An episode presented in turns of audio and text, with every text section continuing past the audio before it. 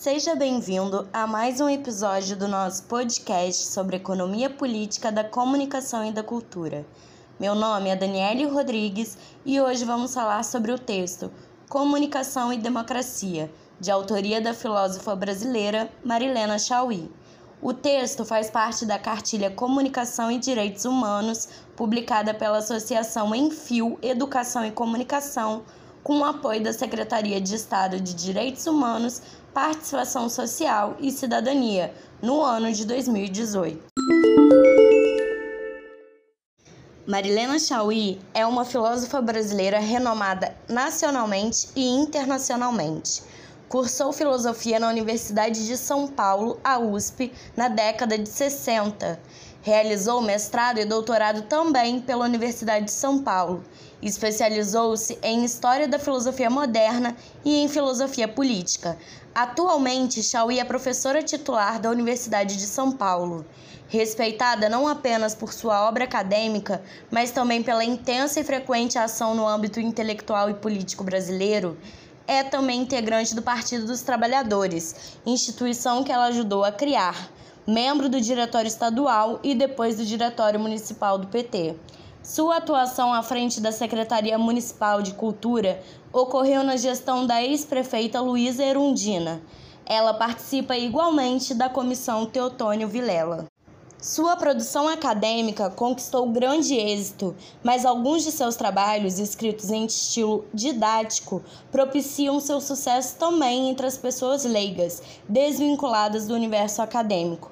Marilena Chauí é presidente da Associação Nacional de Estudos Filosóficos do século XVII, doutor honoris causa pela Universidade de Paris VIII e doutor honoris causa pela Universidade Nacional de Córdoba, da Argentina. Em sua obra é possível encontrar temas como ideologia, cultura, universidade pública, entre outros. Destacam-se os livros Repressão Sexual, Da Realidade Sem Mistérios ao Mistério do Mundo, Introdução à História da Filosofia, Convite à Filosofia, A Nervura do Real, Simulacro e Poder, entre outros. A cartilha Comunicação e Direitos Humanos é resultado do projeto Comunicação e Direitos Humanos nos Territórios de Minas Gerais, desenvolvido pela Associação Enfio Educação e Comunicação, com o apoio da Secretaria de Estado de Direitos Humanos, Participação Social e Cidadania em 2018. A cartilha pretende contribuir para a criação de um debate público sobre a comunicação em nosso país. Alguns textos que a compõem relacionam a comunicação com a democracia, projeto de sociedade, concentração dos meios de comunicação, a discussão das fake news, o poder das grandes empresas e a necessidade da democratização da comunicação. Outros textos abordam comunicação dos trabalhadores, direitos humanos e agitação e propaganda. Ainda há um roteiro de oficinas para serem replicadas e adaptadas para as mais diversas realidades. Ao todo, são nove textos de autores tais como a filósofa Marilena Chauí, a jornalista Joana Tavares, o jornalista Pedro Rafael Vilela, entre outros e, além disso, cinco roteiros de oficinas sobre rádio, jornalismo popular e produção de textos, segurança nas redes, fotografia e introdução à produção gráfica com softwares livres. O texto Comunicação e Democracia, de autoria de Marilena Chauí, é o primeiro a ser apresentado na cartilha e traz inicialmente o conceito de democracia. Na concepção liberal, a democracia é um regime político eficaz baseado na ideia de cidadania definida por direitos civis, a liberdade e a igualdade perante a lei, organizada em partidos políticos e que se manifesta no processo eleitoral de escolha dos representantes, sendo sustentado pela rotatividade dos governantes e pelas soluções técnicas para os problemas econômicos e sociais. Para Chauí, a democracia é uma forma sociopolítica que é definida pelo princípio da isonomia, igualdade dos cidadãos perante a lei, e da isegoria, direito de todos para expor em público suas opiniões, vê-las discutidas, aceitas ou recusadas em público, que tem como base a afirmação de que todos são iguais porque livres, ou seja, ninguém está sob o poder de um outro, pois todos obedecem às mesmas leis. Nas sociedades divididas em classes, a democracia busca conciliar o princípio de igualdade e de liberdade e a existência de desigualdades, introduzindo a ideia dos direitos que não são apenas civis, mas também são econômicos, sociais, políticos e culturais. É através desses direitos que aqueles que estão em posições desiguais conquistam a igualdade, entrando no espaço político para reivindicar a participação nos direitos que já existem e criando novos direitos. Dessa forma, a democracia é a única forma sociopolítica na qual o caráter popular do poder e das lutas tende a evidenciar-se nas sociedades de classes, pois os direitos só ampliam seu alcance ou só surgem como novos através da ação das classes populares contra o que a autora aponta como uma cristalização jurídico-política que favorece a classe dominante. Em consequência, é a única forma sociopolítica em que o conflito é considerado legítimo e necessário, buscando mediações institucionais para que possa exprimir-se.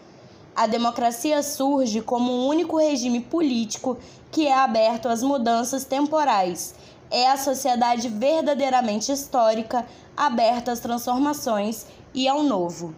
Quanto à sociedade brasileira, Marilena Chauí afirma ser uma sociedade estruturalmente antidemocrática, pois esta é violenta, hierárquica, vertical, autoritária e oligárquica uma sociedade marcada pelo domínio do espaço privado sobre o público e que tem em seu centro uma hierarquia familiar fortemente verticalizada em todos os aspectos.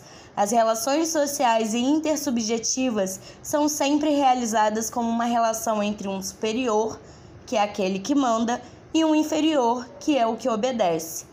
As diferenças são transformadas em desigualdades que reforçam ainda mais a relação de mando e obediência, sendo o outro jamais reconhecido como sujeito e muito menos como sujeito de direitos.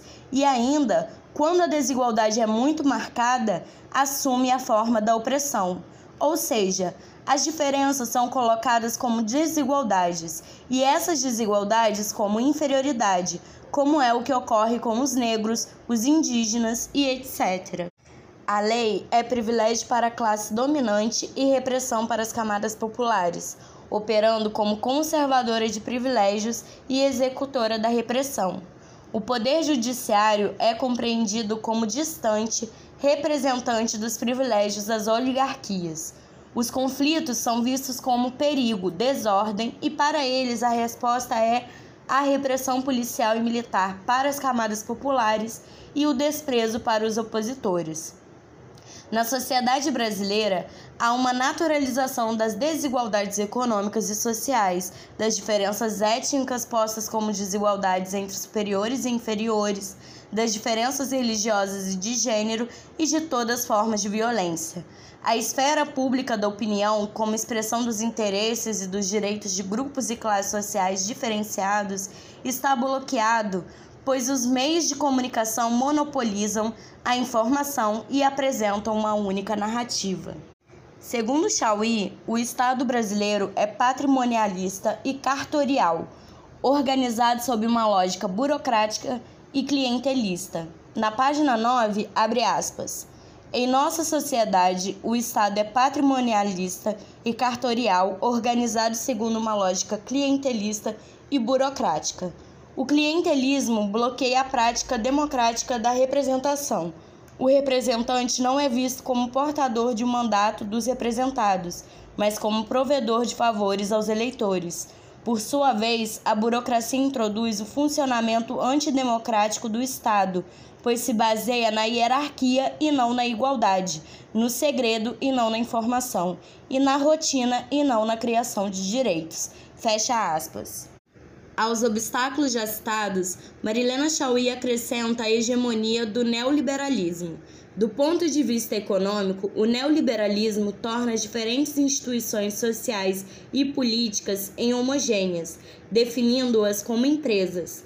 A escola torna-se uma empresa, o hospital, a fábrica, o centro cultural e etc. Também define o indivíduo como capital humano ou empresário de si mesmo e consolida o discurso da meritocracia. Já politicamente, o Estado também passa a ser visto como uma empresa e os cidadãos reduzem sua participação política ao momento do voto nas eleições, reprimindo-se a ação de movimentos sociais e populares. A política neoliberal, no conceito da filósofa, é a privatização dos direitos que passam a ser transformados em serviços, aumentando a cisão social entre o privilégio de alguns e a carência de outros e ampliando todas as formas de exclusão. A sociedade brasileira, em sua estrutura autoritária, em seu encolhimento do espaço público e em seu alargamento do espaço privado neoliberal, evidencia um bloqueio a um direito democrático fundamental, que é o direito à informação. Para a autora, na página 10, abre aspas.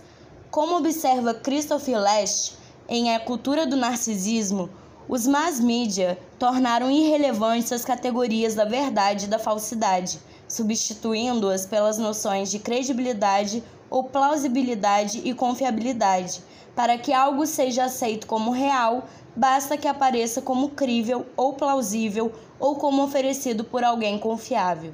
Os fatos cederam lugar a declarações de personalidades autorizadas, que não transmitem informações, mas preferências, e estas se convertem imediatamente em propaganda. Qual a base de apoio da credibilidade e da confiabilidade? A personalidade cuja vida privada se torna suporte e garantia da ordem pública. Fecha aspas. Dessa forma, a fronteira entre fatos e versões desaparece e os discursos viram um tipo de venda de ideias concorrendo com os demais.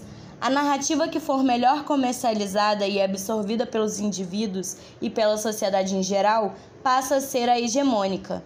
Uma consequência da privatização do social e do político é a destruição da categoria opinião pública. Esta, que anteriormente era uma reflexão feita em público e por isso definia-se como uso público da razão e como direito à liberdade de pensamento e de expressão, hoje, porém, com os meios de comunicação estimulando o narcisismo, em lugar de opinião pública, busca-se expressar publicamente sentimentos e emoções de maneira que o espaço privado ocupe o lugar do espaço público. Em lugar de opinião pública, tem-se o que Marilena Chauí coloca como manifestação pública de sentimentos, preferências e aversões individuais. A consequência desse processo é o direito de cada um e de todos de opinar em público ser substituído pelo poder de alguns para exercer esse direito, surgindo então o formador de opinião, sendo a expressão aplicada a intelectuais, artistas e jornalistas ou profissionais dos meios de comunicação. O jornalismo deixa de ser informativo e passa a se tornar opinativo e assertivo, detentor da credibilidade e da plausibilidade e torna-se um dos protagonistas da destruição da esfera da opinião pública. Na página 11, abre aspas. A multimídia potencializa o fenômeno da indistinção entre as mensagens e entre os conteúdos.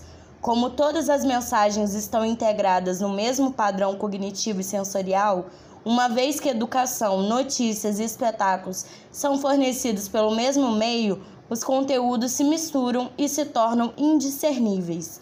Essa mescla dos conteúdos é agravada e reforçada pela encenação programas educativos em forma de videogames, notícias em formas de espetáculo, transmissão de sessões do Poder Legislativo ou do Sistema Judiciário como se fossem novelas, jogos esportivos como se fossem coreografias de dança, etc.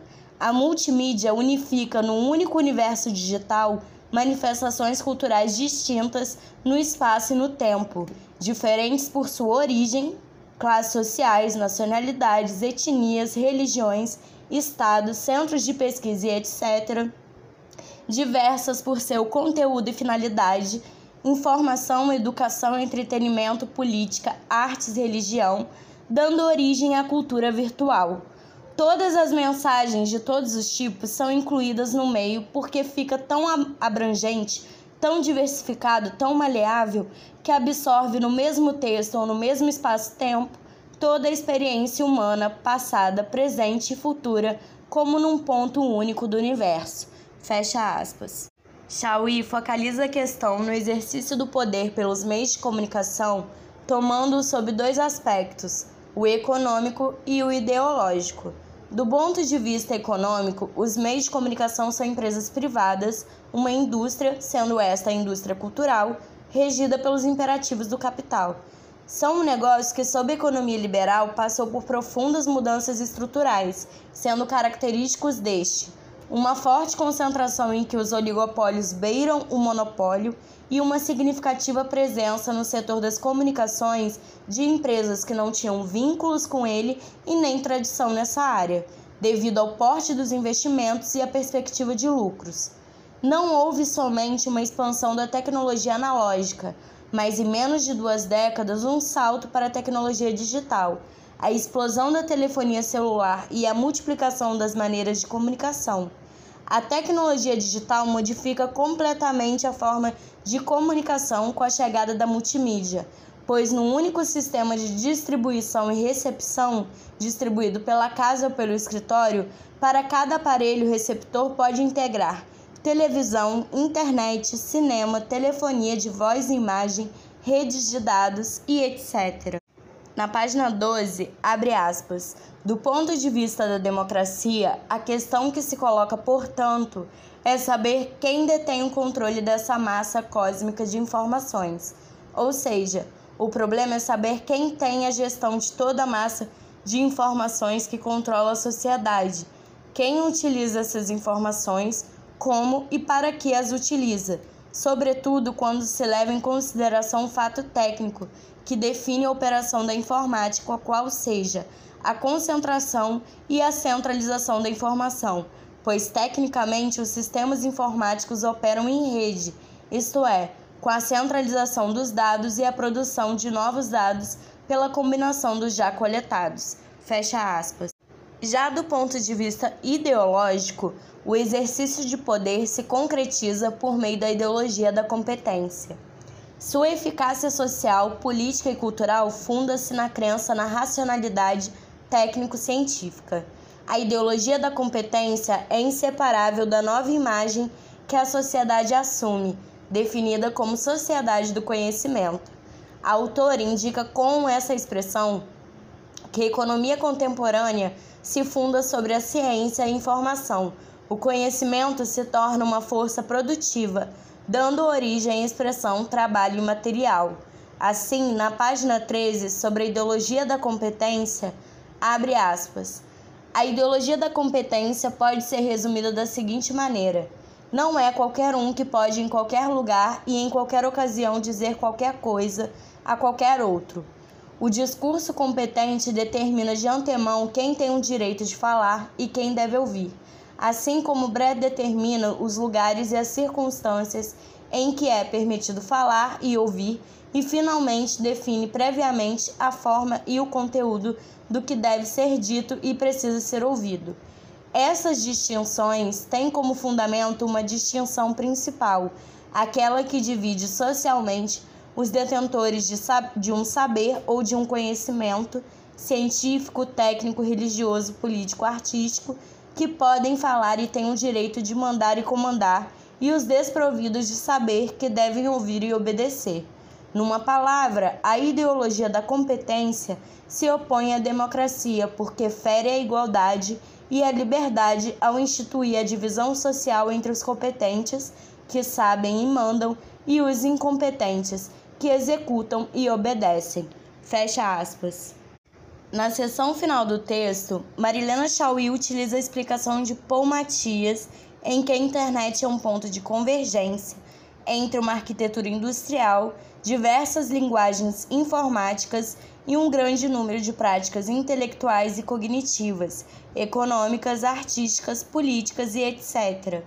É uma organização de informações e, segundo Chauí, a internet nasce numa infraestrutura econômica que ela mantém invisível, um instrumento da economia ou uma estratégia econômica e política.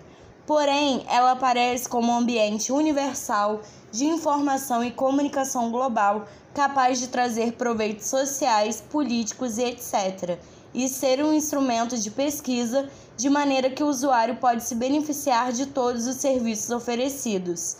Porém, embora o uso das redes possa envolver usos técnicos diversos, os usuários têm uma experiência bem restrita. Em outras palavras, a internet ainda é um espaço nebuloso no qual os usuários não sabem onde estão e nem o que fazem. Sobre a contradição que a internet coloca na página 14, abre aspas. A contradição pode ser assim resumida. Se levarmos em consideração o monopólio da informação pelas empresas de comunicação de massa, podemos considerar, do ponto de vista da ação política, a internet e as redes sociais como ação democratizadora tanto por quebrar esse monopólio, assegurando a produção e a circulação livres da informação, como também por promover acontecimentos políticos de afirmação do direito democrático à participação. No entanto, os usuários da internet e das redes sociais não possuem o domínio tecnológico da ferramenta que empregam, justamente porque são usuários, não detêm poder sobre a ferramenta empregada, pois esse poder é, de um lado, o das empresas que determinam a forma e o conteúdo dos aplicativos, e de outro, uma estrutura altamente concentrada, a Internet Protocol, com 10 servidores nos Estados Unidos e 2 no Japão, nos quais estão alojados todos os endereços eletrônicos mundiais, de maneira que, se tais servidores decidirem se desligar, desaparece toda a internet. Além disso, a gerência da internet é feita por uma empresa norte-americana em articulação com o Departamento de Comércio dos Estados Unidos, isto é, gere o cadastro da internet mundial. Assim, sob o aspecto maravilhosamente criativo e anárquico das redes sociais em ação política, ocultam-se o controle e a vigilância sobre seus usuários em escala planetária, isto é, sobre toda a massa de informação do planeta. Fecha aspas. Trata-se então de um novo tipo de mercado, em que o usuário é transformado em mercadoria, pois a estratégia não é mais vender um produto para o maior número de indivíduos, mas sim em vender no cyberespaço o maior número de produtos para um indivíduo. O tempo em que o usuário julga estar em lazer, diversão, entretenimento, tempo que é capitalizado, na realidade está realizando trabalho imaterial, gerando lucro ou mais-valia para as empresas. O indivíduo é reduzido a um fluxo de dados que pode ser reorganizado e vendido de acordo com os interesses de potenciais anunciantes, que, de posse das amostras compradas, irão invadir os acessos dos indivíduos ao cyberespaço com propagandas que serão direcionadas para seus gostos. Chauí finaliza enfatizando como o valor da informação, que é a única mercadoria que importa, torna-se a medida de todas as coisas, pois a informação, para o capital global, é a medida quantitativa de tudo. Então, ouvinte, este foi mais um episódio do nosso podcast sobre economia política da comunicação e da cultura. Se você quiser saber mais sobre o assunto, visite o nosso site EPCC. Disponibilizamos artigos e obras científicas, legislação, notícias e eventos sobre direito à comunicação, à informação e à cultura. Curta nossa página no Facebook, EPCC Economia Política da Comunicação e da Cultura e no Instagram epcc.brasil. E veja nossos eventos científicos no nosso canal no YouTube, EPCC Brasil. Confira também nossos podcasts no Spotify e no Anchor FM. Obrigada pela sua audiência e até a próxima.